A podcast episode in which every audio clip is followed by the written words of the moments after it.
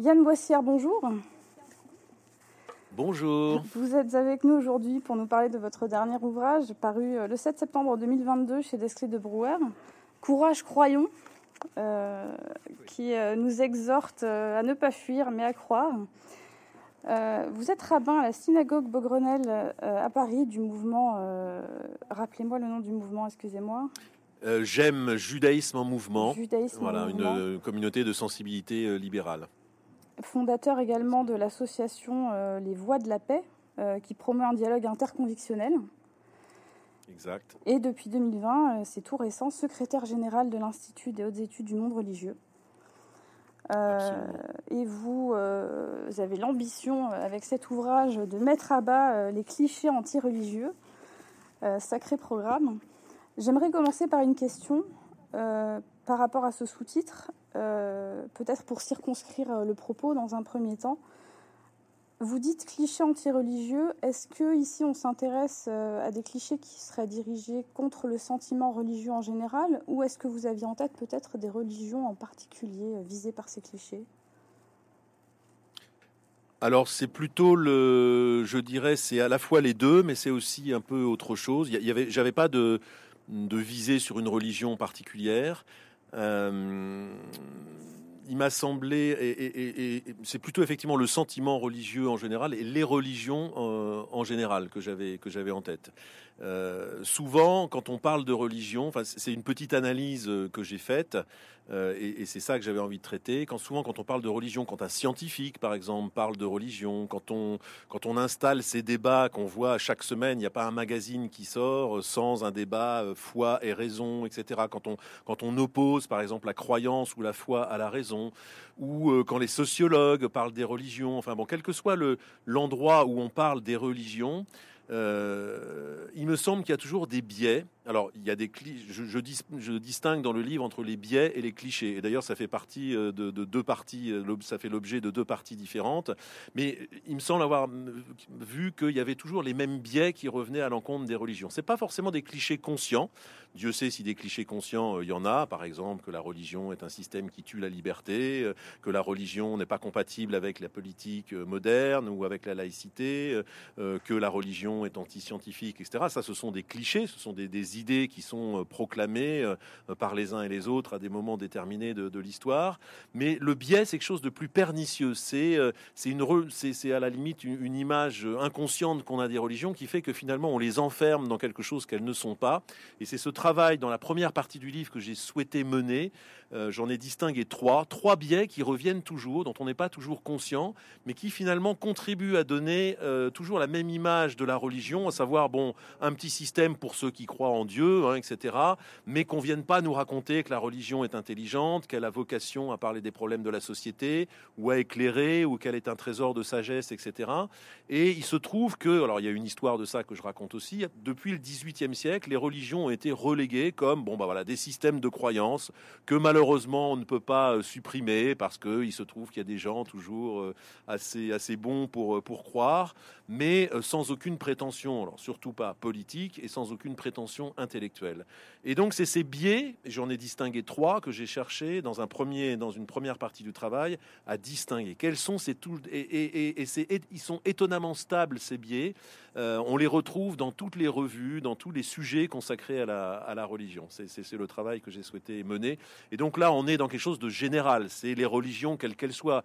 Euh, alors c'est vrai que dans votre question, il y a peut-être aussi l'idée, en général, c'est vrai que les, penseurs qui se disent laïcs ou anti-religieux ont en général le christianisme en tête, parce que historiquement, la modernité, la philosophie s'est opposée à la religion, et le modèle de religion qu'ils avaient en face d'eux, c'était le christianisme.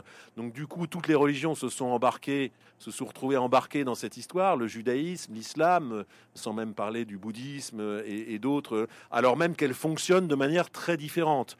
Mais pour répondre vraiment à votre question, le travail que je cherche à faire, c'est effectivement contre la religion en général, contre, contre la croyance religieuse, contre ceux qui pensent pouvoir dire qu'ils croient en Dieu.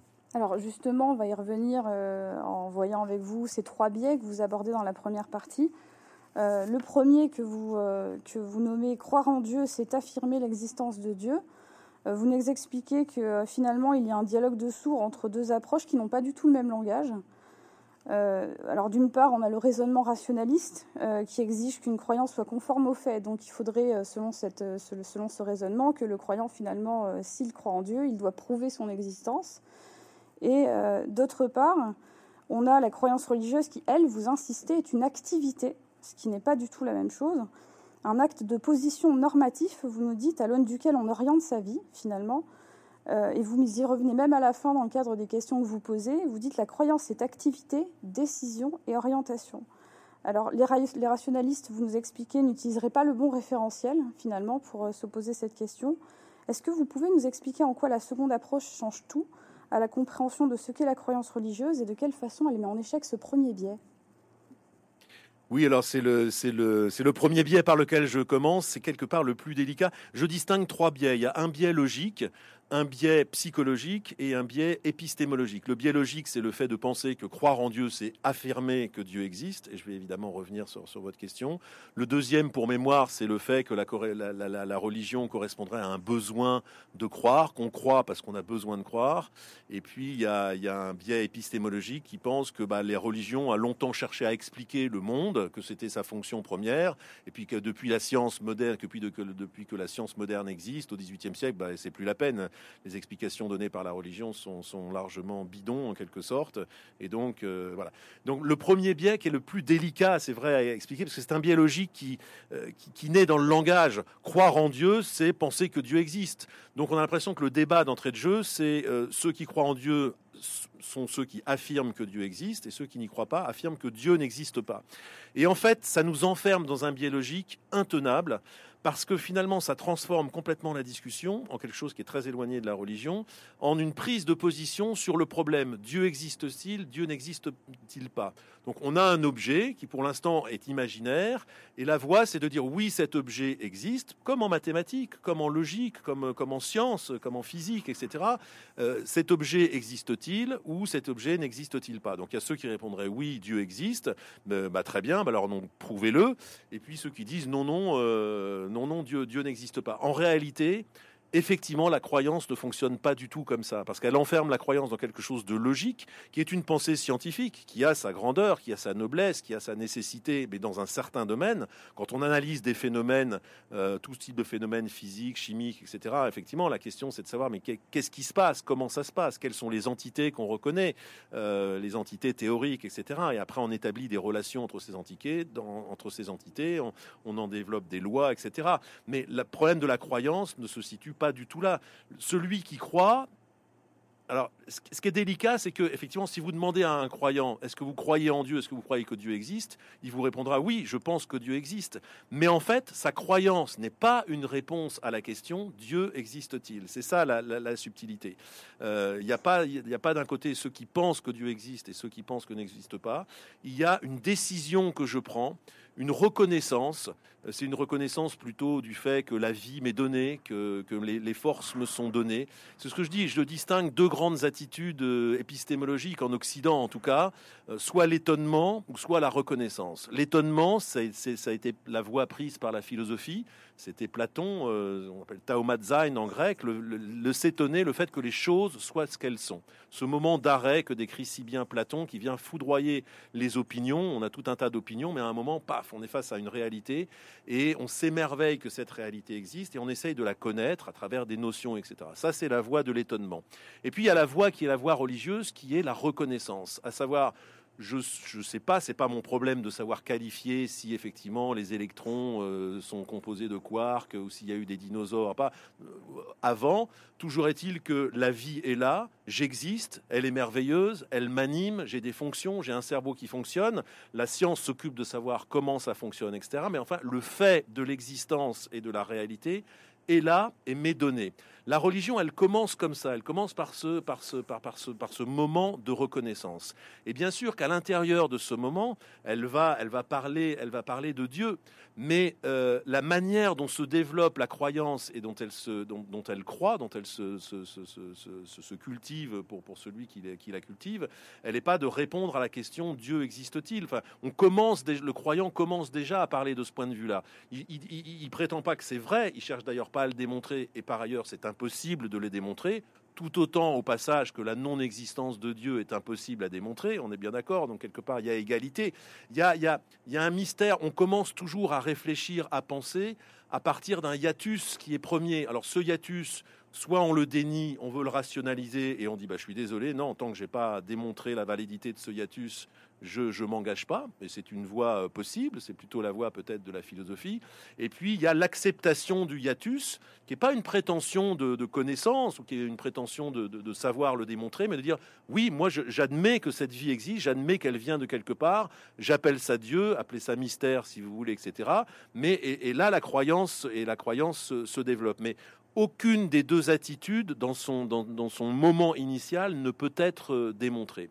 Et, donc, pour en revenir au biais euh, de, votre question, le fait d'enfermer la croyance comme une réponse technique, déductive à la question Dieu existe-t-il? euh, Et alors, celui qui répondrait oui, eh ben, c'est celui qui est croyant.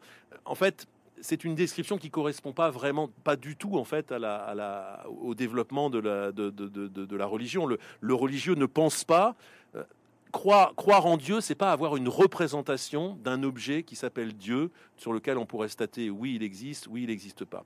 Et donc, ce qui découle de ce, de ce biais, c'est effectivement ces sempiternelles déductions, alors on en voit à longueur de magazine, etc. Peut-on justifier la croyance? Peut-on la démontrer? Non, on la démontre pas.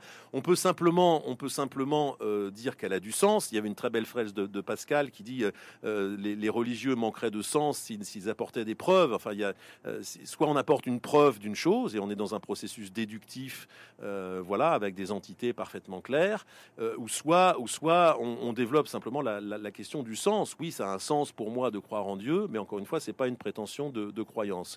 Et effectivement, pour faire euh, grâce aussi à votre, votre question concernant la référence, euh, on se trompe de référence finalement quand on assimile la croyance à un savoir de type scientifique on, plaque quelque part sur la croyance une grille qui est totalement valable, elle, en philosophie ou en science, sur la croyance qui donc est d'un autre domaine. Le domaine de référence de, la science, c'est ce qu'on appelle l'état de fait. Wittgenstein disait quelque chose de vrai, euh, c'est quand une phrase correspond à un état de fait. Même Aristote déjà le disait, on dit la neige, la phrase la neige est blanche est vraie si et seulement si la neige est vraiment blanche. Donc on a une information, une proposition qui correspond à un état de fait. S'il y a une correspondance, alors oui, l'affirmation est vraie. Euh, donc ce qui rend vrai une proposition scientifique ou philosophique, c'est l'état de fait, dans la mesure où on peut y avoir... Euh, mais comme dans la croyance, il n'y a pas d'état de fait, il n'y a pas une situation qui viendrait prouver que Dieu existe. Il n'y a rien, il n'y a pas d'événement, il n'y a aucun événement précis qui puisse prouver que Dieu existe, puisqu'effectivement, dans chaque événement, l'incroyant y verra simplement un phénomène naturel, et le croyant, lui, y verra une manifestation de Dieu, mais à nouveau, ils seront à égalité. Enfin, je veux dire, c'est vraiment une façon de voir la chose où aucun des deux ne pourra prouver à l'encontre de l'autre qu'il a raison. C'est simplement une manière de voir. Et donc, il n'y a pas d'état de fait. Le, référentiel de la croyance, c'est pas un état de fait, c'est la vie même du croyant. Et là, on atteint un système qui est complètement différent.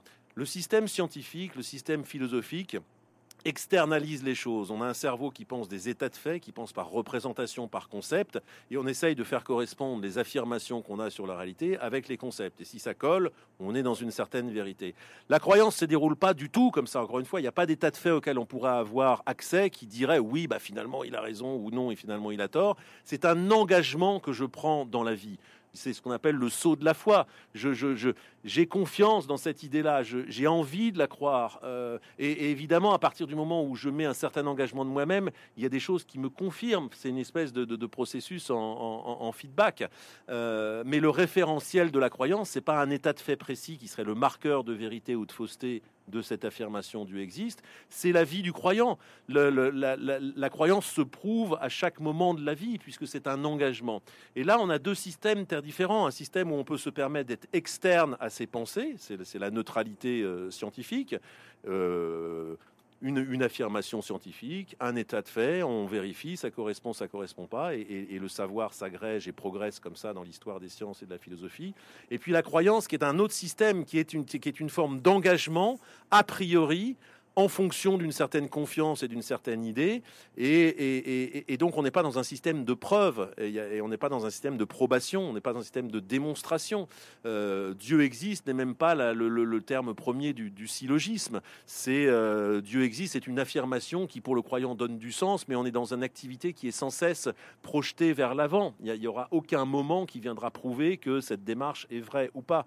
Donc, on est encore une fois dans, deux systèmes différents, le système de l'étonnement et de la déduction, ou le système de la reconnaissance. Il faut, comprendre que ces deux, attitudes existentielles, en quelque sorte, fonctionnent de manière différente. Et quand on les met, quand on, cherche à réduire l'une par l'autre, on fait des erreurs de catégorie. La foi ne peut pas se prouver parce qu'elle est un engagement personnel de quelqu'un dans une vie avec un sens qui se dévoile petit à petit et non pas dans un système déductif euh, dont une situation critique, euh, dont un état de fait particulier viendrait prouver la, validité de la démarche. Ça ne fonctionne pas comme ça. Donc, euh, assimiler la croyance à l'affirmation logique, mathématique, oui, Dieu existe, c'est se planter complètement. Quoi. C'est, j'espère avoir été clair. C'est, se tromper de langage, comme vous dites. C'est se tromper de langage. Les deux, euh, comme vous le disiez, les deux ont une grammaire différente, un vocabulaire différent et un fonctionnement différent. C'est se tromper de langage, effectivement. C'est peut-être la, meilleure, euh, la meilleure image finalement pour euh, les, grammaires ne fonctionnent pas de la même manière. Et ça nous fait un bien en moins. Alors ensuite, plus que deux. plus que deux. le deuxième biais, effectivement, c'était la, la religion est une tentative d'expliquer le monde. Euh, vous affirmez que c'est un des plus gros clichés sur les religions, c'est vrai qu'on l'entend beaucoup, euh, c'est de penser qu'elles se vivent comme explication du monde. Vous critiquez d'une part le fait que les scientifiques ont tendance à reprocher aux religions de ne pas apporter des questions qu'elles ne se posent pas, des réponses aux questions pardon qu'elles ne se posent pas. Vous en citez quelques-unes. Pourquoi sommes-nous là D'où vient la conscience? Euh, Et d'autre part, vous critiquez aussi les tentatives de convergence entre conclusions scientifiques et enseignements religieux. Euh, au moyen de raisonnement que vous qualifiez d'approximatif. C'est vrai qu'on peut avoir en tête quelques, tentatives récentes euh, en ce sens. Euh, vous nous dites finalement maintenons le mystère du parallélisme qui jamais ne fait se croiser les fantasmes, ni, ni l'écrase, ni pardon l'un sur l'autre. parallélisme, est-ce que à vos yeux toute rencontre entre science et religion finalement est impossible ou non souhaitable? C'est pas impossible, c'est pas non souhaitable parce que c'est toujours intéressant de discuter avec euh, qui que ce soit en fait euh, d'intéressant. Euh, un scientifique a des choses merveilleuses à, révéler. Je pense que les religieux ont des choses très intéressantes à dire sur la vie, sur le sens de la vie, etc. Mais par contre, la, tentative intellectuelle de rapprocher les enseignements des religions et des, enseignements scientifiques me semble me semble ce que les anglo-saxons appelleraient une logical fallacy, c'est-à-dire un, un contresens un contresens épistémologique. Il ne peut pas y avoir de rencontre sur le plan intellectuel. Ça ne veut pas dire qu'on ne peut pas dialoguer de manière très intéressante, mais là aussi, euh, on se trompe de référentiel et on se trompe, de, on se trompe de, du type de vérité euh, qu'on vise.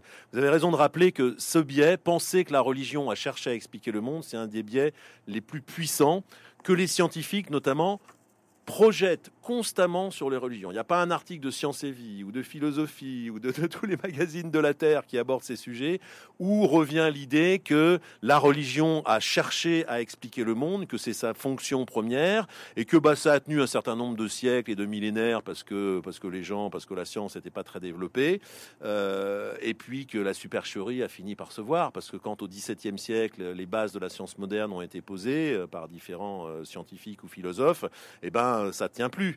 Euh, la bonne vieille explication de base du croyant, ce serait que Dieu est la cause première de tout, qu'on expliquerait tout par Dieu, etc. Et encore une fois, ça fonctionne absolument pas comme ça. La croyance, on ne cherche rien à expliquer. Je dis pas que dans des peuples antiques, on s'est pas servi de Dieu pour dire, ah bah oui, s'il y a de la foudre, c'est Dieu, etc. Mais enfin, bon, là, on est dans des mentalités très, très primitives. Mais la valeur du croyant, ça n'a jamais été de penser expliquer le monde euh, par la même. si on s'en tient, par exemple, au, judaïsme, que je connais euh, peut-être le mieux, le nombre de rabbins qui ont été par ailleurs des, grands scientifiques. Enfin, bon, ce sont deux activités qui sont euh, effectivement totalement à, distinguer. Euh, donc non, le, Dieu n'est pas un bouche-trou explicatif. Dieu, c'est quelque chose qui, donne du sens, encore avec cette différence qu'on a vue dans le, premier biais. Il y a des choses qui se démontrent dans la vie et il y a des choses qui s'éprouvent, qui ne se démontrent pas, mais qui s'éprouvent dans le temps, par un engagement personnel dans sa propre vie. Donc ça n'a pas vocation à, dépasser euh, la, vocation de, l'engagement personnel. Il ne faut pas confondre euh, les choses. Euh, après, il y avait un deuxième sujet. Qu'est-ce que vous avez abordé dans l'autre, le, deuxième point de, votre question? C'était. Est-ce que, la rencontre est impossible On reproche aux religions des choses. ça, c'est fantastique. Il y a ah, les questions. un auteur qui a eu un succès planétaire, c'est Yuval Harari, euh, qui, euh, qui, aime bien taper sur les religions en général et qui dit bon, qui parle de la supercherie de la religion. D'abord, c'est des machines euh, identitaires collectives, et en plus, c'est des machines qui ont cherché à expliquer, et maintenant, eh et, avec une espèce de, de, mystification, on parle du mystère, etc., et on essaye d'expliquer les, les, choses avec. Et, et le voilà qui reproche, c'est un passage que j'analyse dans le livre en disant mais c'est complètement quelle supercherie, euh, alors que les religions sont même pas capables d'expliquer la masse du proton, euh, pourquoi, d'où vient, d'où vient la conscience, euh, la distance du Soleil par rapport à la Terre, etc. Tout un tas de, tout un tas de, théories que, la religion en, fait, en effet n'explique pas. Et c'est absolument fabuleux parce que là, on charge la religion. C'est ça la, la, fallacie, l'illusion, je dirais, de, de démonstration, c'est que on pense que les religions ont cherché à démontrer, à, expliquer le monde. Et maintenant que la science a pris en charge ça, elle reproche à la religion de, ne pas avoir su les expliquer, par exemple de, ne rien dire sur la masse du proton, de ne rien dire sur les lois naturelles, alors qu'au passage, la religion s'en moque complètement. Elle n'a jamais cherché à faire ça. Donc elle ne cherche pas plus à le faire maintenant, et elle répondra pas plus aujourd'hui à la question de la masse du proton ou de l'origine de la conscience, parce que de toute façon, ça n'a jamais été son objet. Donc on est là dans le dans le dans, dans, le dans, l'exemple même du faux dialogue. Le nom, enfin le scientifique ou le non religieux reproche à la religion de donner de mauvaises explications à des explications qui sont maintenant données par la science, alors qu'en fait, in the first place, en premier lieu, elle n'a jamais cherché à donner ce genre d'explications. Ce qui importe encore à la religion, c'est une fois le fait de la vie admis, le fait que quelque chose m'est donné, quelle est la valeur de la vie? Quelles sont les prescriptions éthiques? Comment je dois vivre? C'est quoi être droit? C'est quoi être juste? Voilà les questions que se pose la religion. Elle se fout pas mal de connaître la masse du proton. je veux dire, par ailleurs, je trouve ça extrêmement intéressant, mais ça s'appelle à ce moment-là la science. Et dans un cerveau bien fait, il y a une place différente pour la science et il y a une place différente pour la religion. Ça, ça sert à rien de, tout mélanger. Et, et, à ce titre, et c'est le troisième aspect de votre question, effectivement, il y a beaucoup de tentatives aujourd'hui. Il y a eu un livre fameux qui se, qui se, euh, qui se pique de démontrer qu'effectivement les conclusions euh, les plus euh, fascinantes de la science aujourd'hui, et là évidemment on aura affaire aux enseignements de la cosmologie, de l'infiniment grand, mais aussi de l'infini petit, des paradoxes de la, de la physique quantique, qui sont, c'est vrai, absolument, enfin sur un plan intellectuel fascinant. on les rapproche d'enseignements des religions, en particulier avec le bouddhisme. C'est vrai qu'il y, y, y a souvent des rapprochements entre le Tao et la physique quantique, avec ce côté paradoxal, euh, ou même les religions. Je pense que, même si ça part d'un bon sentiment, parce que pour une fois, ce sont des, sensibilités qui cherchent à, mettre la religion enfin, au centre du dialogue contemporain, qui les relègue pas euh, comme des machines à croire ou des machines identitaires nécessairement dangereuses. Donc on peut, on peut, on peut éprouver une certaine sympathie envers la démarche, mais je pense que intellectuellement, ça ne tient pas. L'exemple fameux, le plus fameux, et je l'analyse dans le livre, c'est l'exemple du Big Bang. Euh, quoi de plus et, c'est là où je parle d'analogies hasardeuses sur le plan de la, de la démonstration, parce que ce sont des analogies de surface, j'ai envie de dire à première vue, oui, ça paraît un petit peu la même chose, mais en réalité, là aussi, on est sur deux plans de réalité différents, ce sont deux langages différents. La physique, même, quand elle aborde des choses très paradoxales comme la physique quantique, les paradoxes quantiques, etc., elle ne parle que de la matière. Étienne Klein, qui est un un scientifique euh, extrêmement clair dans ses explications, euh, dit que la physique a toujours une vision immanente du monde, même quand elle parle de, processus extrêmement abstraits, euh, extrêmement paradoxaux, etc. C'est de la matière qu'elle parle. Elle se situe pas. Et quand on parle du Big Bang, on parle de ce fameux moment où, alors je ne connais plus le chiffre, mais c'est un moment dans le temps où, au-delà de ce moment, en deçà de moment, les lois de la physique n'ont plus, plus de valeur. Donc c'est l'instant zéro où les choses commencent à devenir intelligibles. Mais cet instant zéro n'a rien à voir avec une création. L'instant zéro, c'est simplement la limite actuelle de la physique. Peut-être que les, lois de la physique euh, évolueront pour, arriver à, régresser un petit peu dans le temps. Mais c'est le point d'arrêt du moment où au-delà, les lois de la physique ont un sens et on peut décrire le développement de la matière en univers, en étoiles, etc. Comment la matière se structure et comment elle devient notre monde. Et au-deçà, en deçà, on ne peut rien en dire. Les lois de la physique s'écroulent, ça n'a plus de sens. Donc effectivement, c'est l'instant zéro de l'intelligibilité d'un point de vue scientifique, mais cet instant zéro qui est un moment épistémologique propre à l'histoire des sciences, il n'a rien à voir avec le principe de la création à partir du néant. Au passage, dont parle même pas la Bible. La Bible, elle dit pas euh, Dieu a créé la matière à partir du néant. Elle dit au début, dans un début, parce que c'est intéressant, serait intéressant de le voir en hébreu, enfin dans les textes originaux, mais enfin peu importe. Dans un début, Dieu a créé le ciel et la terre. On commence à parler déjà d'un certain point de vue. On ne dit rien de ce premier point de vue. Et en tout cas, quel que soit ce qu'on en dise, parce qu'effectivement c'est matière à commentaire, ce genre d'orientation philosophique n'a absolument rien à voir avec le, mur de Planck, comme on l'appelle, à savoir cette limite euh, dans le temps à partir desquelles les lois de la physique n'ont rien à voir. Donc on fait un rapprochement entre un début de quelque chose et un début d'autre chose, mais en réalité les deux n'ont rien à voir. Euh, et il en va de même avec de nombreuses... Euh, enseignements scientifiques. Donc c'est toujours sympathique mais je pense qu'il faut effectivement maintenir le génie de la science, c'est de voir des régularités dans les phénomènes, d'arriver à concevoir des régularités dans les phénomènes, la notion de loi scientifique. Et, on a besoin de ça, et ça répond sans doute aussi à un besoin humain de, stabiliser les choses par la conscience, etc. Et encore une fois, la croyance, c'est autre chose. On ne cherche à rien démontrer dans la croyance. Euh, on, cherche, je ne sais même pas si on cherche quelque chose, mais en tout cas, c'est quelque chose qui peut éventuellement donner du sens, qui est source de questions et qui donne du sens. Et, euh, et, encore une fois, les référentiels sont pas sont pas les mêmes. C'est le réel qu'on a en référentiel dans, la science, dont on essaye de, déduire des, régularités, et, le référentiel de, la, religion, c'est la vie même du croyant qui est, différente pour chacun. Euh, donc, on se situe pas au même niveau d'analyse. Donc dialoguer, oui, mais euh, chacun restant avec son référentiel. Dialoguer, oui. Moi, j'adore lire. Euh, enfin, il se trouve que la physique m'intéresse beaucoup. Je comprends pas tout, mais euh, dialoguer, oui. Mais encore une fois, la clarté conceptuelle, je pense, c'est une, quand même une règle de l'esprit qui s'applique aussi bien aux scientifiques. Le problème, c'est que souvent, de grands scientifiques eux-mêmes, je, fais, je fais un sort à cette idée dans le, dans le livre, de grands scientifiques eux-mêmes se piquent de philosopher, etc. En fait, on sort euh, encore une fois, le, discours scientifique se situe dans la matière. Il décrit euh, comment la matière évolue et les lois la matière quand il sort de ce discours-là pour dire d'où vient la matière, en fait, il sort de la science. Il, arrête de faire de la science. Il prend un point de vue extra-scientifique.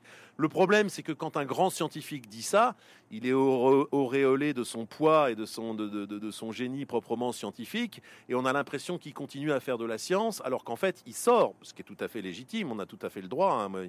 Il y a des écrits de Werner Heisenberg euh, euh, ou de Schrödinger euh, qui sont d'ordre philosophique, et ils ont bien le droit de faire de la philosophie et de nombreux savants ont conjugué le double talent de philosophes, voire de grands croyants et de scientifiques, mais il s'agit absolument pas de confondre leur discours. C'est pas parce qu'un grand scientifique parle de théologie qu'il se met à faire de la science. C'est simplement qu'à ce moment-là, il parle de théologie, mais il sort de son discours scientifique, donc ça n'a pas de, ça n'a pas de valeur nécessairement scientifique.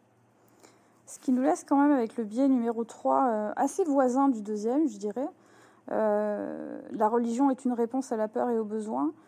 Euh, ici, vous imputez euh, en bonne partie ce biais aux sciences sociales. Euh, vous en avez déjà parlé un petit peu avant. certains courants philosophiques, mais aussi de la sociologie, l'anthropologie, dont les auteurs que vous citez auraient tendance à réduire la religion à ce qu'elle n'est pas ou à prétendre qu'elle fait autre chose que ce qu'elle croit faire. ce que vous reprochez finalement à ces analyses, c'est que la religion n'est plus une intuition constructive de pensée, mais une expérience euh, une nécessité en tant que support anthropologique. Selon vous, qu'est-ce qui manque à ces analyses euh, et en quoi les considérez-vous comme réductrices par rapport à ce qui est vraiment euh, la croyance religieuse? Réductrices, elles le sont. Et d'ailleurs, je pense qu'elles se piquent de le faire. C'est ce qu'on souhaitait faire les, sciences sociales. Les sciences sociales, alors moi j'adore les sciences sociales, hein, je, milite pour, mais, mais, là aussi, il se trouve qu'elles prennent la religion comme pour, pour autre chose qu'elle qu'elle n'est les sciences sociales naissent à un moment bien donné de, l'histoire culturelle occidentale. Elles naissent après les Lumières, etc. Donc les Lumières installent un certain nombre de gestes fondateurs, un geste de rupture envers différentes choses. En gros, ramener la vie sur Terre, enfin se couper se couper des vérités métaphysiques, etc. D'abord sur un plan politique, cette cette grande vision de tous les penseurs du, contrat social qui ont vu que si on cherchait à organiser la société sur des bases transcendantes, sur des bases religieuses, c'était le, bazar assuré, c'était la guerre civile. C'est ce qu'avaient sous les yeux euh, les John Locke, les Rousseau, les, euh, euh, Thomas Hobbes, etc., qui ont dit bah, voilà, il faut, il, faut, il faut donner toute la souveraineté soit au souverain, soit à la souveraineté populaire, etc., mais en tout cas se débarrasser des questions métaphysiques. D'abord parce qu'on n'était plus dans ce dans cette époque-là. Enfin, je veux dire, le Moyen Âge était fini, et puis c'était surtout une recette pour eux pour la guerre civile. Donc, il fallait se organiser la société sur des principes extérieurs à toute transcendance. Donc, ça, c'était un premier acte fondateur. Et puis, sur le plan de la culture, ça a été débarrassons-nous des préjugés. la religion, c'est un système de préjugés. Euh, ce sont des systèmes coercitifs euh, qui euh, qui cassent la liberté, qui ne cherchent qu'à susciter l'obéissance. Tout ça, c'est le discours de, de Spinoza. Et, et nous, c'est pas la société qu'on veut. On veut une société où la liberté, qui est consubstantielle à l'être humain, etc., doit s'exprimer, doit être garantie, la sécurité, etc. Euh, donc la religion était devenue un petit peu l'ennemi, et, les sciences sociales, qui prennent leur essor au 19e siècle, poursuivent sur un plan théorique, en fait, cette double rupture. Il s'agit d'expliquer que la religion, bon oui, a joué un certain nombre de fonctions, mais nous, sciences sociales, on va vous dire ce qu'il en est. On va faire des analyses dégrisées de toute euh, idée transcendante, etc. Et finalement, la grande idée des sciences sociales, au-delà de leur euh, domaine propre, psychologie, sociologie, anthropologie, tout ça, c'est évidemment pas la même chose, mais la grande idée, c'est la notion, parce qu'à mon avis, qui est la maladie moderne par excellence, c'est euh, la religion de la fonction. C'est-à-dire qu'on va vous expliquer face à une réalité, et a des gens qui disent quelque chose, qui défendent des idées ou qui défendent des convictions. Bon, ça, c'est ce qu'il dit. Maintenant, moi, je vais vous décoder, je vais vous décrypter. C'est d'ailleurs un des grands mots de, euh, du journalisme aujourd'hui, décrypter l'actualité. Sous-entendu, les gens n'ont pas vraiment de conviction. Euh, ou alors ils sont naïfs, ils pensent qu'ils défendent une chose, mais en réalité ils jouent le jeu de quelqu'un d'autre, ils sont pas conscients des enjeux, etc. Donc naïvement, ils défendent leur, euh, leur théorie, leur volonté, leurs objectifs, mais en réalité ils roulent pour autre chose, ou ils font semblant de croire, etc. Mais où ils, ils ont une fonction, la fonction qu'ils ont est différente de ce qu'ils prétendent faire. En gros, c'est le discours qu'ont tenu les sociales sur la religion. Voilà, les religions, elles vont vous parler de croyances, elles, vont vous parler de grandes idées, de grands idéaux, etc. Mais en réalité, c'est pas du tout ça qui se passe. Petit 1, c'est un système de domination. Petit 2, c'est complètement misogyne, parce qu'au passage, n'est pas faux, parce que historiquement, évidemment, la religion a été détenue dans, dans ses aspects de pouvoir par les hommes, etc. Bref, tout ce que racontent les religieux, euh, en fait, c'est autre chose qui se passe.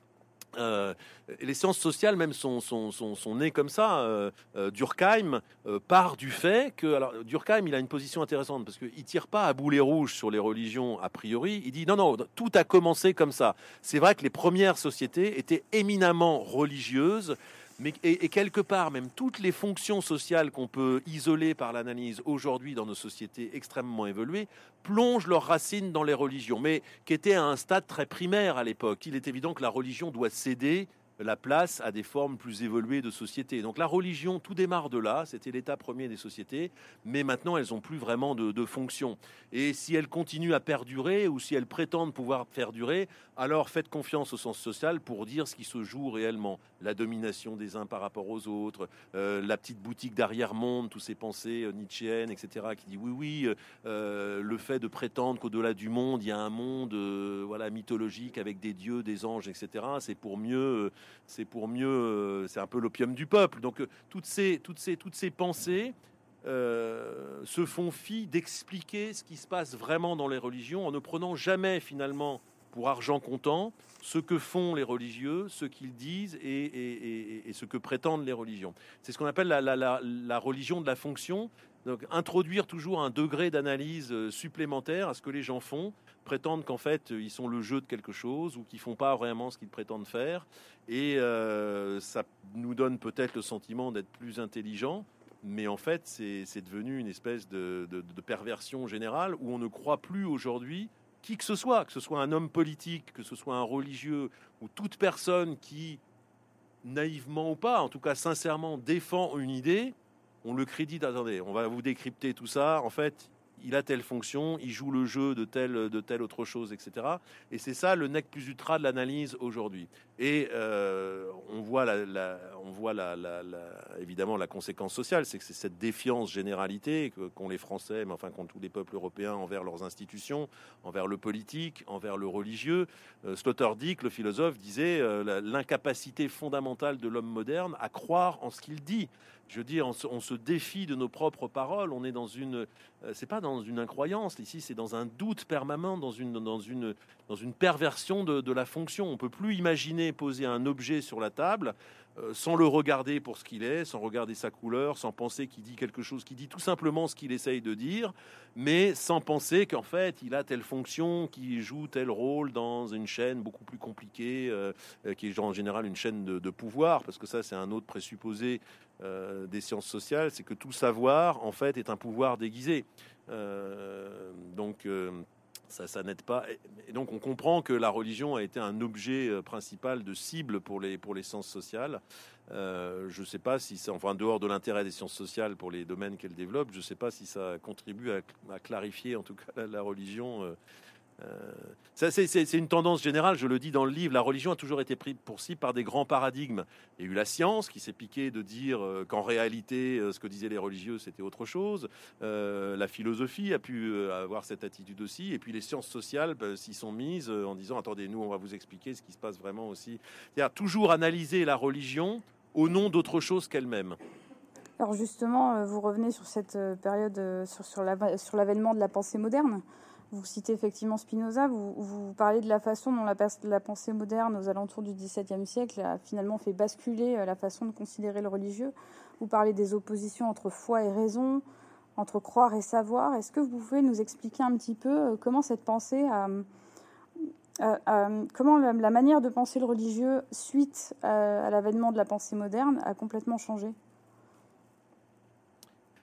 Oui, alors c'est pas facile à faire en, deux secondes, mais c'est vrai, c'est une question très très importante.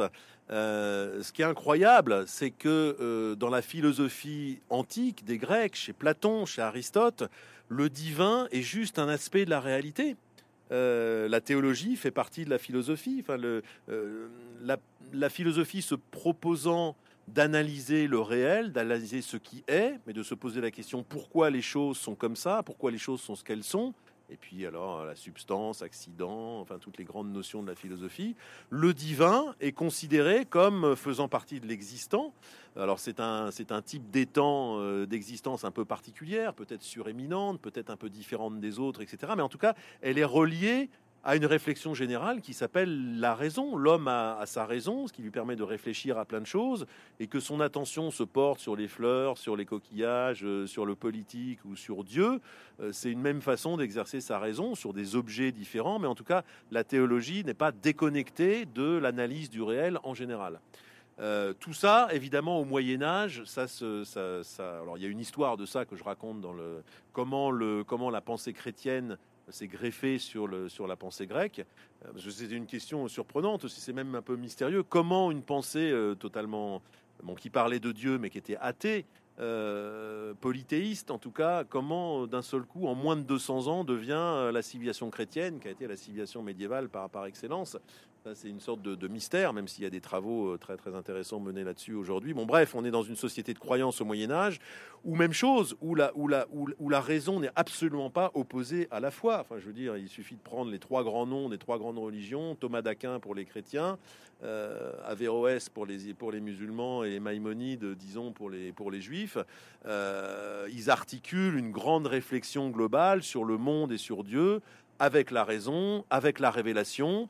Euh, il y a des, et, ils essayent de penser l'accord, l'harmonie entre la révélation, des choses qui sont révélées euh, au Mont Sinaï, par exemple, et, la raison. Et tout ça ne pose de problème à personne.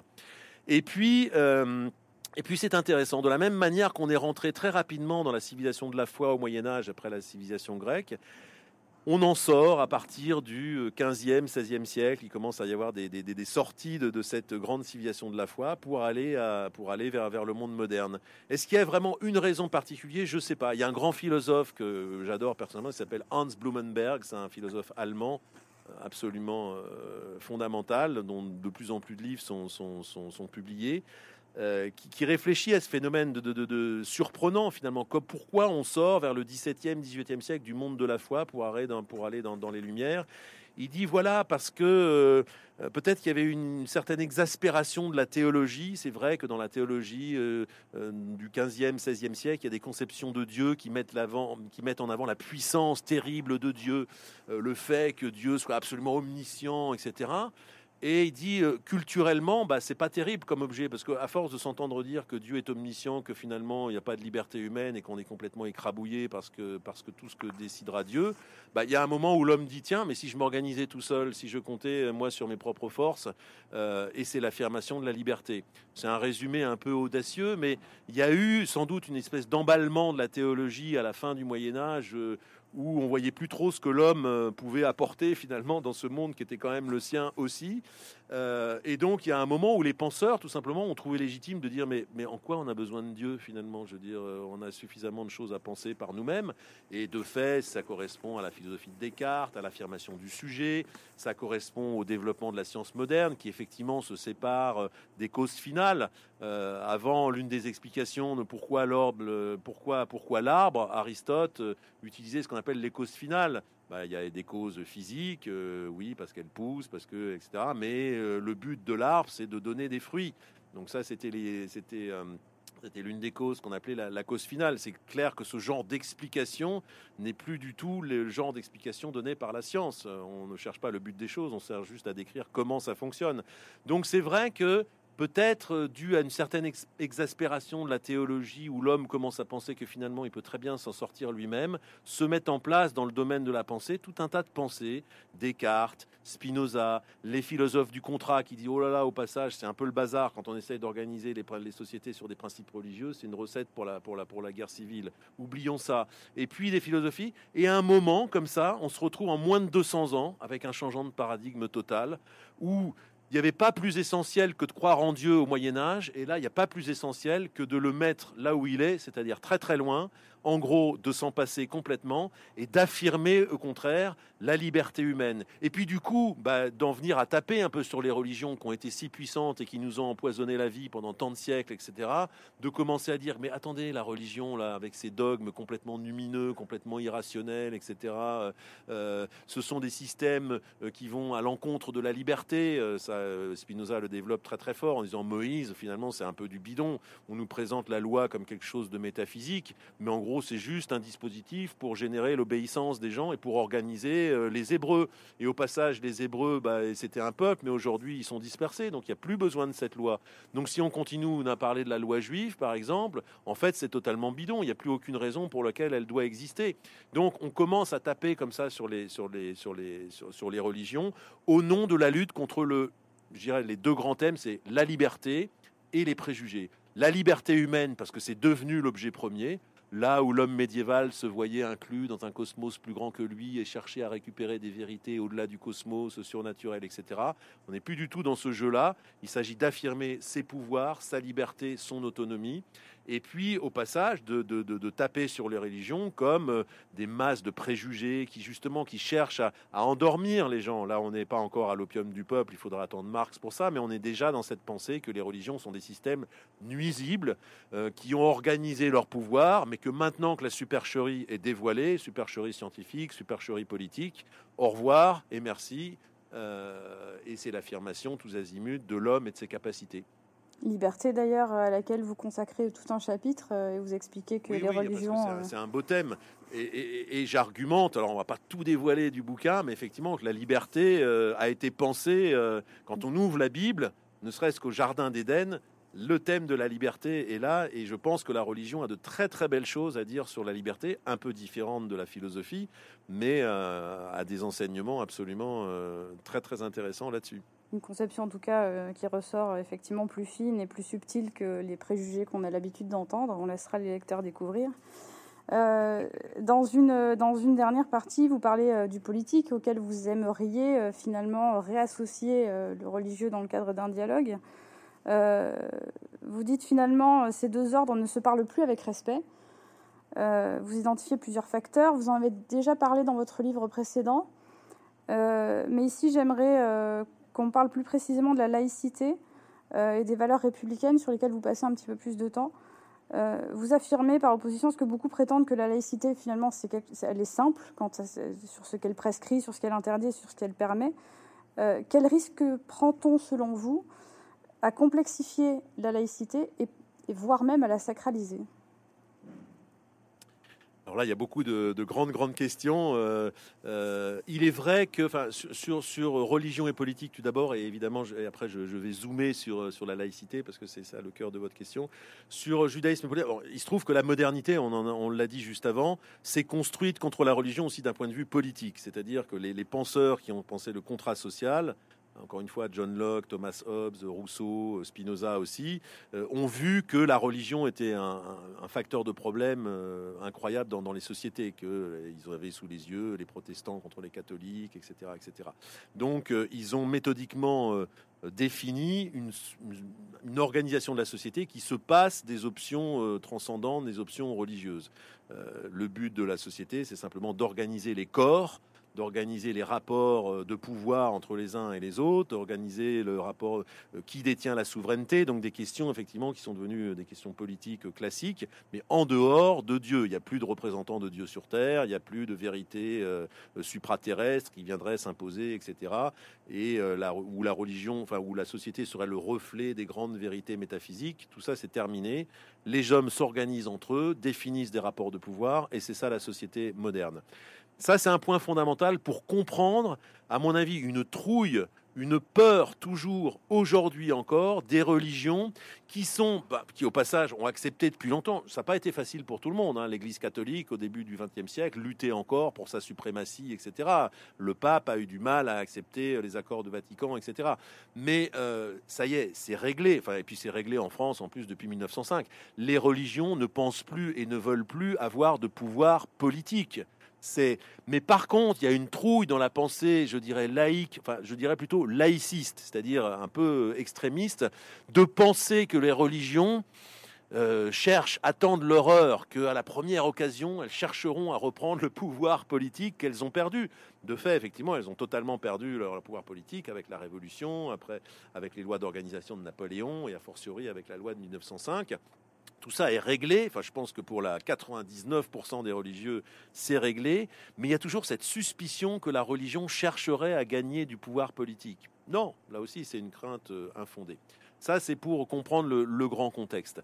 Euh, sur la laïcité, que personnellement je considère une bénédiction, le mot est un petit peu, est un petit peu tendancieux, euh, un système génial sur le plan de, la pensée, et je dirais même plus la, euh, la laïcité à la française, parce que la laïcité anglo-saxonne, qui est aussi assez géniale, je ne sais pas si j'ai le temps de dire un mot là-dessus pour, pour, pour bien comprendre la spécificité de la, la laïcité à la française. La laïcité, le concept de tolérance, toleration, disait John Locke, qui est le premier à, conceptualiser le mot, c'est une, une tolérance pragmatique. En gros, John Locke dit la chose suivante. Là, sous mes yeux, dans, le pays, en Angleterre, il y a des religions de type euh. Euh, j'ai pas d'idée préconçue sur l'un ou sur l'autre. Chacun pense avoir la, vision du vrai Dieu, etc. Et elles n'arrêtent pas de se taper. Euh. Mais par contre, et donc les religions font partie de la société. Si on doit les organiser, on peut pas les exclure, etc. Par contre, euh, donc organisons une laïcité euh, pragmatique, parce qu'après tout, ces religieux, ils sont pas si mauvais que ça. S'ils ont la capacité de croire à quelque chose. Bon, ils croient tous en quelque chose de différent, et là c'est le bazar. Mais au moins ils ont la capacité de croire. Ça veut dire qu'ils ont ce qu'il appelle la fiduciarité. Ils ont la capacité de faire confiance à quelque chose. Et ça, c'est quelque chose de précieux pour que ce soit de bons citoyens. Un, bon religieux n'est pas forcément un mauvais citoyen. Enfin, il a au moins une petite qualité, en dehors des choses bizarres, en dehors de quelles il croit. Il a au moins une petite qualité, c'est d'être fiable. Donc, on peut en faire un bon citoyen. Donc, la laïcité euh, la laïcité à l'anglo-saxonne s'organise autour d'un principe pragmatique que tout le monde croit à des choses différentes, mais au croit et moins croient tous à quelque chose, ça les met à égalité et ça leur permet de participer à un système social. Par contre, dans un tel système, celui qui ne croit pas, le libre penseur, celui qui nierait l'un, alors il est un peu suspect aux États-Unis encore, on voit, hein, c'est euh, In God We Trust écrit sur le dollar. Euh, vous pouvez croire ce que vous voulez, euh, bienvenue. Mais si vous êtes un libre penseur français qui plus est, etc., vous êtes un peu, un peu, un, peu mal vu. Ça, c'est la, la, laïcité, la tolérance à l'anglo-saxonne. La laïcité, ce que je trouve extrêmement puissant dans la laïcité à la française, c'est qu'elle prend les choses à la racine. Elle part pas d'un constat pragmatique, qu'il y a des gens différents et que finalement ils sont tous, ils ont tous vocation à rester dans le paysage. Elle dit que vous croyez ou que vous croyez pas, on est tous égaux. Il n'y a pas de différence entre la croyance et la non-croyance. C'est-à-dire qu'elle définit les choses de manière abstraite, a priori, par principe, pas par, euh, par analyse pragmatique de il y a celui-là, il y a celui-là et celui-là. Allez, tous ensemble, euh, donnez-vous la main, on va faire un truc ensemble.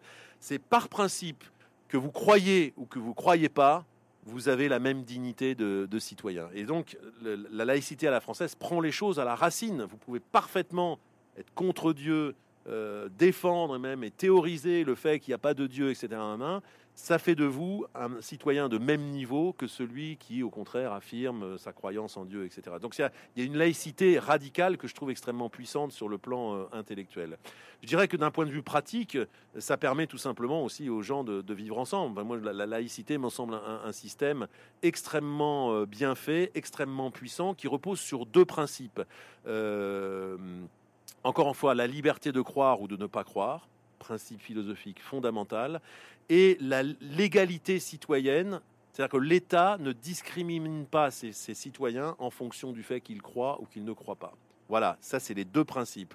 La liberté de croire ou pas croire et l'égalité citoyenne, quel que soit euh, l'état de la croyance. Et puis après, il y a des techniques qui viennent se mettre là-dessus. La neutralité du pouvoir public, et, puis, euh, et puis la séparation des églises et, de l'État. Ça, c'est deux techniques au service des deux valeurs. La laïcité, c'est ça.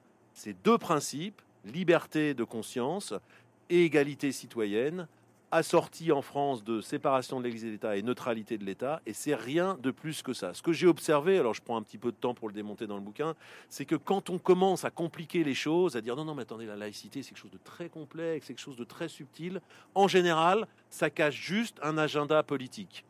Les gens ont bien le droit d'avoir un agenda politique, hein, mais qu'ils le disent, qu'on ne prétende pas que la laïcité est, compliquée. Alors là, on a la laïcité ouverte, la laïcité fermée, la laïcité conçue par les gens comme une guerre contre, comme une machine contre les religions, d'autres au contraire comme une machine contre telle religion en particulier.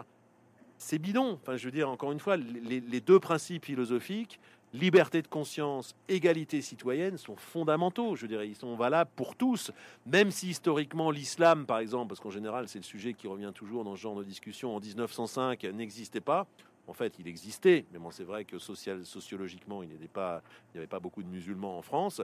Euh, il est parfaitement loisible de ces deux principes. La force d'un principe, c'est qu'elle n'est pas liée seulement aux circonstances euh, dans lesquelles la, loi est née. Un principe, ça nous emmène euh, théoriquement sur, plusieurs centaines d'années.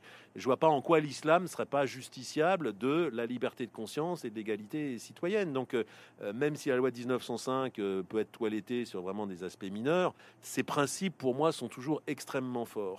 Euh, voilà, voilà pourquoi je défends l'idée euh, d'une laïcité euh, simple, parce que sa simplicité fait, sa force. Et en général, quand on nous explique qu'elle est beaucoup plus compliquée que ce qu'on a l'air, en général, ce sont des personnes qui cherchent à détruire cette laïcité. Enfin, c'est une observation simplement que j'ai faite. Alors après, il y a aussi un autre sujet, je ne sais pas si c'est la question d'après, mais c'est vrai qu'il y a toute une mystique aujourd'hui de la laïcité.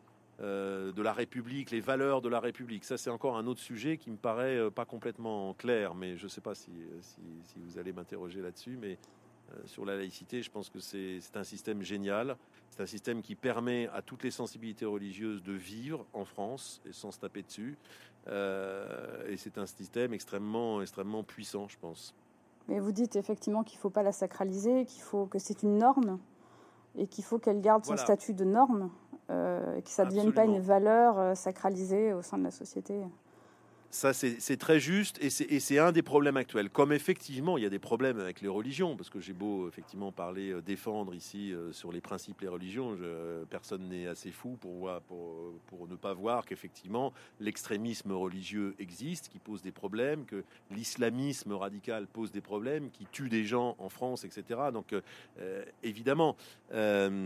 Mais euh, le problème, c'est que face à ces, face à ces, je dis aussi une autre chose dans le livre, c'est que là où la culture religieuse pose un problème, je demande à personne de croire en Dieu, et je me moque pas mal, chacun croit à ce qu'il veut ou ne croit pas à ce qu'il veut, mais par contre l'inculture religieuse est un problème, parce que précisément face au problème que pose l'extrémisme religieux aujourd'hui dans nos sociétés, euh, j'ai parlé de l'islamisme, mais je ne veux pas le cantonner à l'islamisme, euh, il y a un extrémisme religieux qui existe dans, chaque, euh, dans chaque religion, il n'est pas toujours aussi meurtrier, mais l'extrémisme est, est un problème général, je ne veux pas affixer ça simplement à, un groupe en particulier. Euh, là, il faut de la culture religieuse justement pour pouvoir discerner ce qui est bon, ce qui est moins bon, etc. La religieuse est une, est une, est une catastrophe. Le fait de ne pas, en, de pas avoir de culture religieuse enseignée, notamment à l'éducation nationale me paraît, me paraît euh, avoir un prix prohibitif aujourd'hui. Je on paye les conséquences de l'inculture religieuse. Donc la, culture religieuse est nécessaire et à mon avis, il faut la distinguer complètement du problème de, la foi. Là aussi, il y a cette espèce de peur justement euh, fondamentale envers la religion. Les religieux chercheraient d'abord à récupérer le pouvoir et chercheraient à convertir tout le monde de manière secrète, etc. Et ça, ça nous empêche d'avoir accès à la culture religieuse, qui au passage a quand même irrigué l'humanité pendant plus de 18 siècles. C'est pas rien, ça vaudrait peut-être cool de s'y intéresser qui peut comprendre la peinture européenne s'il n'a pas de culture religieuse, enfin tous les tableaux, etc. Donc euh, c'est quand même très dommageable. Et puis par rapport à des problèmes plus spécifiques qui se posent aujourd'hui, oui, ça pose un problème de ne pas avoir de culture religieuse parce que parce qu'on n'y comprend rien, on n'y comprend rien euh, à ces extrémistes qui évidemment vivent dans d'autres systèmes. Donc ce serait bien d'avoir un peu de un peu de matériel pour pouvoir euh, mieux contrer ces extrémistes. et donc face à cette, cette sensation d'être dépassé, on a tendance à vouloir réagir, et j'en viens à votre question, par un surcroît de culture républicaine, comme si les valeurs de la République, comme si la laïcité avait une sorte de valeur transcendante aussi. Abdenour Bidar le dit très bien dans un de ses derniers livres. La, tentative de sacraliser les valeurs de la République, c'est la tentative de, créer quelque chose sur le plan de la pensée qui soit de charge et d'émotion égales à, à cet extrémisme. C'est absolument létal comme pensée. Ça nous emmène nulle part, parce que précisément, quand on commence à sacraliser la laïcité, on en fait de fait une sorte de religion, et là c'est la catastrophe. Alors même que le génie de la laïcité, c'est de dire espace zéro, on met tout le monde à égalité par des principes radicaux. Le croire ou le pas croire, tout le monde égal.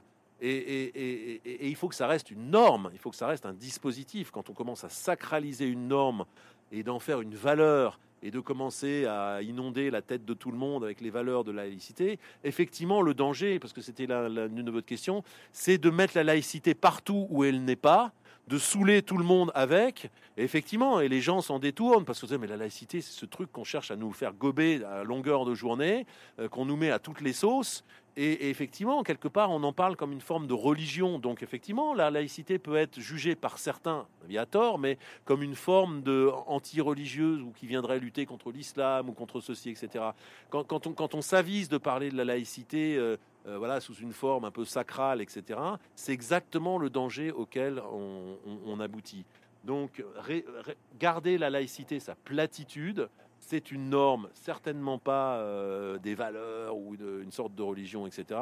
Et c'est là, et c'est là son, et c'est là son génie. Et c'est ce qui nous permettra de, de lutter contre les, contre les extrémismes, je pense.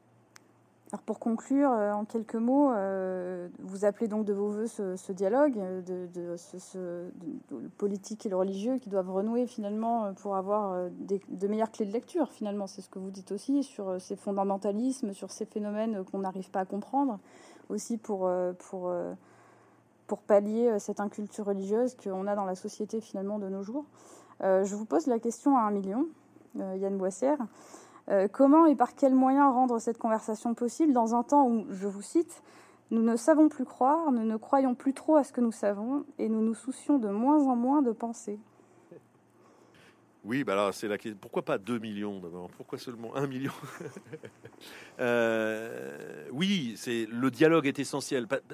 Au, passage, il est, il est au fondement de la, de la culture occidentale, euh, pour ne parler que de l'Occident, ce qu'on appelle le problème théologico-politique, ou ce que certains appellent le, dialogue entre Athènes et Jérusalem. C'est vraiment deux sources fondamentales de toute la culture européenne. Une, une, un développement de la philosophie qui a irrigué euh, les pensées, etc., et un développement du religieux. Donc c'est un dialogue qui est contradictoire parfois, mais justement, c'est la contradiction qui sert, qui sert de dynamique. Donc c'est absolument euh, fondamental de garder cette dynamique. Et la modernité, au XVIIIe siècle, a pensé trancher la question, ce qui est une grande erreur. On en a parlé tout à l'heure en disant, bah voilà, victoire totale du purement rationnel réduit d'ailleurs à du rationnel scientifique, alors que le rationnel s'est jamais réduit seulement au scientifique, euh, qui a toute sa valeur, on est bien d'accord, mais euh, le rationnel a toujours été plus large que la, que la seule science, aux sciences modernes, au sens moderne en tout cas. Donc garder la valeur, elle, a pensé vaincre contre les religions et, la, et les pensées de la révélation, et c'est une grande erreur. Donc il faut garder le, garder le le dialogue. Et comment le faire? Eh ben, euh, par différents moyens. C'est la raison pour laquelle j'ai créé cette association euh, Les Voix de la Paix, qui se veut justement un espace de dialogue entre mouvement de pensée, spiritualité et religion. C'est-à-dire qu'on a besoin de retrouver un langage commun. Au passage, on s'en aperçoit tellement rapidement. Quand on rencontre quelqu'un qui soit scientifique, qui soit euh, euh, manuel, intellectuel, euh, que c'est les gens en fait partagent les mêmes problématiques. Les langages sont, différents, mais il nous faut retrouver un, langage commun. Donc créer des espaces de dialogue. Et puis moi, je milite. Enfin, je milite. J'essaye. c'est pas facile pour que on réintroduise l'enseignement aussi dans l'éducation. Alors évidemment qu'il faut prendre des, il faut prendre des garanties euh, sérieuses. C'est un peu un serpent de mer que cette histoire, mais euh, ça m'a toujours fait rire. D'ailleurs, on parle de l'enseignement du fait religieux. Et je, prends cette image dans le, dans le livre aussi. À un moment, je dis bon, on enseigne la philosophie, euh, on n'enseigne pas le fait philosophique. Je veux dire, si on enseigne, si on, si, si on donne un cours sur Platon, sur Aristote, sur Spinoza, sur Marx, on enseigne la manière dont, Marx défendait, ses idées, dont Platon défend ses idées, sans penser qu'on va devenir platoniste ou marxiste. Enfin, on peut exposer la, pensée de quelqu'un sincère à la manière même dont il la formule, sans se sentir soi-même happé. J'aime souvent citer cette, pensée de André Frossard, qui était un grand catholique et aussi un grand résistant euh, la Seconde Guerre mondiale, qui dit Il m'arrive de rentrer dans une gare sans nécessairement ressortir transformé en train.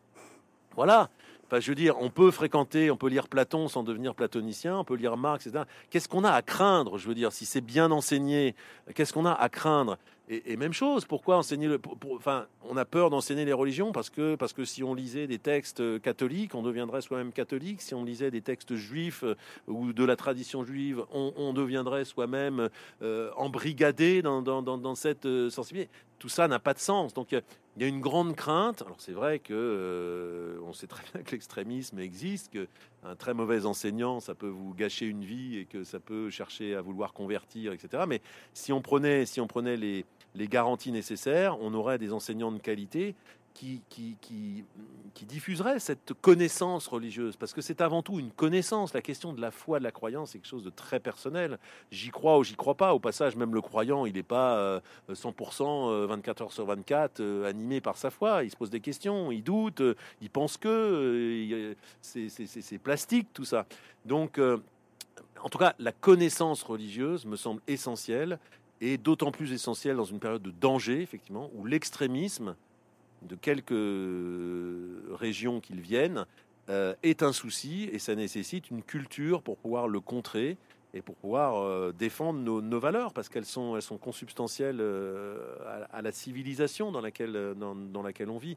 Donc dialogue, d'abord parce que c'est intéressant, d'abord parce que ça permet de rencontrer des gens, et puis je dirais qu'il y, a, une vertu à ça. Il se trouve aussi, c'est un, un, autre aspect de la question, mais la modernité est fatiguée. Enfin, je veux dire, ces grands principes du XVIIIe siècle qui nous ont donné la démocratie, l'égalité citoyenne, la séparation des pouvoirs, etc., toutes choses merveilleuses, donc on est bien content d'avoir, a aussi des aspects plus négatifs. Je veux dire, cette fatigue du sens, cette, cette, cette hypertrophie du présent, cette incapacité à la mémoire, cette incapacité à la projection, cette incapacité à la croyance, cette défiance généralisée, sont des problèmes aussi légués par la, par la modernité. Et je pense que la, la religion a des choses très très intéressantes à dire sur qu'est-ce qui fait sens.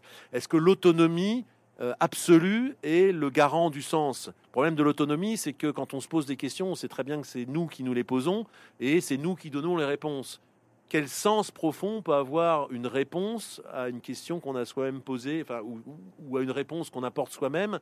C'est des questions intéressantes. Peut-être que la, religion a d'autres, a d'autres, a d'autres idées là-dessus. En tout cas, il ne s'agit pas de trancher. Hein. Euh, Flaubert disait la bêtise, c'est de vouloir conclure. Donc il ne s'agit pas de conclure, mais il s'agit de de se poser des questions, de se challenger, en tout cas de pas reléguer la religion dans une espèce de coin qui serait réveillé, qui serait gardé pour les croyants euh, dans leur coin. La religion est avant tout une pensée qui, pendant des siècles et des siècles, a pensé l'homme, la dignité humaine, euh, les enseignements fondamentaux euh, sur la vie, sur la souffrance, sur la fin de vie, sur la maladie, sur, les hommes et sur les femmes. et, je trouve que c'est une perte terrible de, de, de, séparer ça et d'organiser la, la, séparation. donc je, je pense qu'on gagnerait beaucoup à, ce que la religion euh, soit remise aussi au centre du débat public et à l'égalité avec toute autre pensée, mais qu'elle puisse se féconder les, unes les autres. Yann Boissière, merci beaucoup. On rappelle que votre ouvrage est paru le 7 septembre dernier aux éditions d'Esclé de Brouwer. Et euh, on invite les lecteurs à aller découvrir euh, ce raisonnement qui est très enrichissant et très intéressant au sujet des clichés antireligieux que vous mettez à bas. Merci beaucoup. Merci beaucoup. Merci pour ce temps de rencontre.